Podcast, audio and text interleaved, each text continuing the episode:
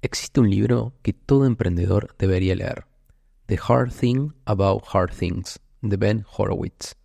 Ben es un reconocido empresario e inversor estadounidense que sin darse cuenta pasó a ser parte de la revolución de Internet durante los 90 cuando participó del equipo de Netscape, el primer navegador web comercial de la historia.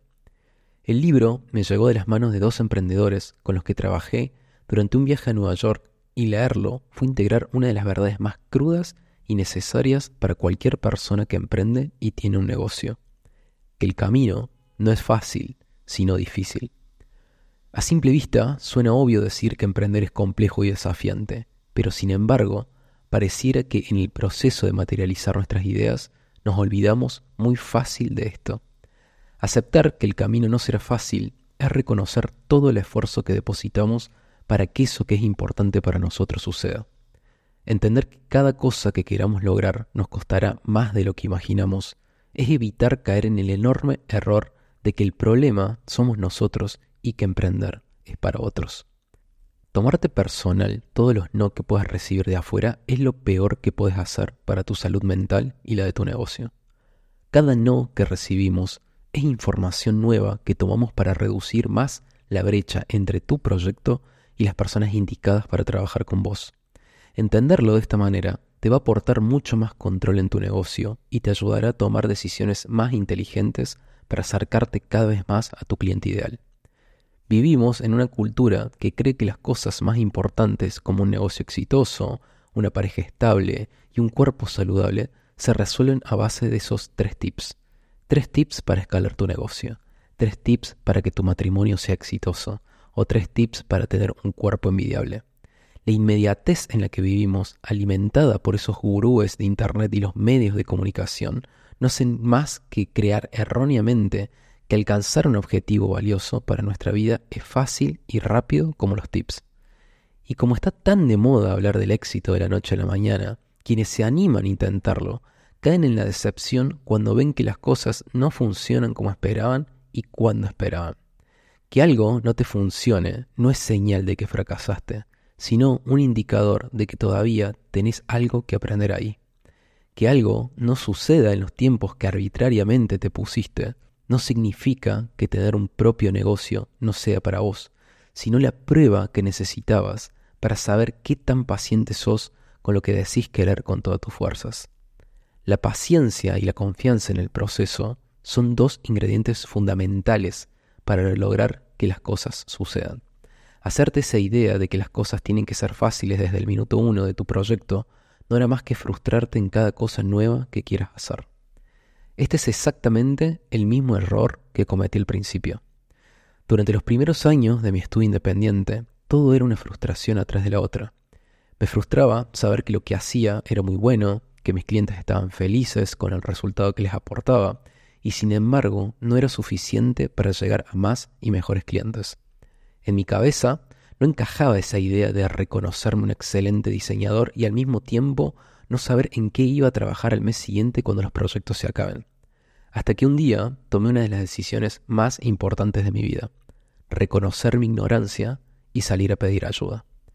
Comencé a formarme con mentores y profesionales que habían logrado lo que yo quería para mi vida. Apliqué las herramientas y procesos que me decían que usara, sin poner en duda sus palabras, porque al final todo lo que necesitaba era probar algo diferente hasta encontrar lo que me funciona y en menos de un año mi negocio de diseño dio un giro de 180 grados. Lo más revelador de esa experiencia fue el haberme dado cuenta de que mi mayor limitante de crecimiento no estaban siendo mis habilidades, sino mis creencias. ¿Siguió siendo difícil? Totalmente, pero cuando cambié mis creencias, todo cobró otra perspectiva. Algunos de los aprendizajes más valiosos que aprendí para mi negocio de diseño los sintetizo en un entrenamiento que lancé hace unas semanas y que puedes acceder ingresando a mi cuenta de Instagram. Aceptar que necesitaba ayuda para cambiar mi realidad fue de los actos más liberadores que tuve y la razón principal de todo lo que vino después. Conocí personas increíbles, salí de mi zona de confort y aprendí una de las lecciones más increíblemente valiosas, que lo fácil es complejo y lo difícil es simple. Hacer que mi negocio funcione era difícil, pero mucho más simple que intentar aplicar todos los truquitos que encontraba en Internet, en cualquier orden y sin nadie que me diga si lo estaba haciendo bien o mal. Y ese creo que es uno de los principales errores que cometemos en la era de la sobreinformación. Creer que con la información alcanza cuando la ejecución lo es todo. La gran mayoría de las cosas importantes en la vida llevan tiempo. Construir una relación valiosa lleva tiempo. Cultivar una vida saludable lleva tiempo. Crear un negocio que prospere y se rija bajo tus propias reglas lleva tiempo. ¿Es simple? Claro que sí. ¿Es fácil? Para nada.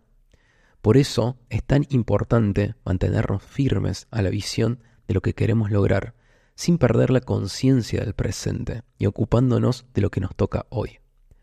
A veces solo se trata de aceptar con neutralidad cada desafío que se nos presenta, sin juzgarnos por ello y reconociendo que detrás de eso hay un aprendizaje que una vez integrado hará que el desafío desaparezca.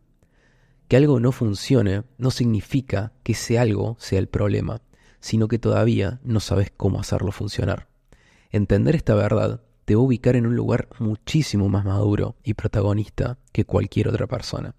Porque cuando algo no te funciona y aceptas que el problema es tu ignorancia, tendrás en tus manos el control para buscar ayuda y aprender cómo solucionarlo.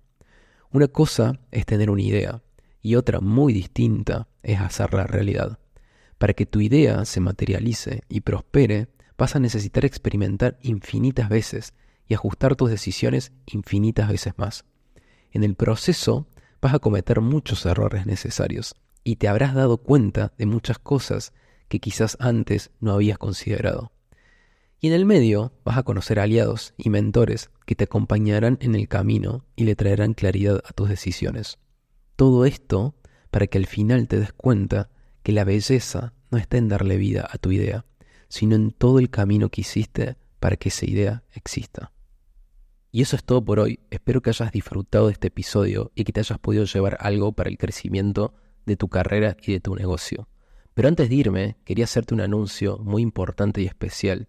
Y es que acabo de lanzar un programa para acompañar a profesionales del diseño y la arquitectura a que tengan un flujo constante de clientes y que aumenten su facturación en los próximos seis meses. Así que si esto te resuena, te invito a que hagas clic en el enlace que voy a dejar en la descripción de este episodio y agendes una llamada estratégica con nosotros para saber si efectivamente puedes formar parte de este programa y podemos ayudarte.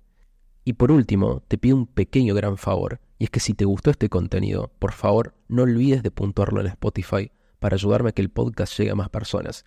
Y si conoces a alguien que le pueda aportar valor lo que aprendiste hoy, sería genial que se lo compartas. Como siempre, no olvides de seguir trabajando por tu futuro y nos vemos en el próximo episodio.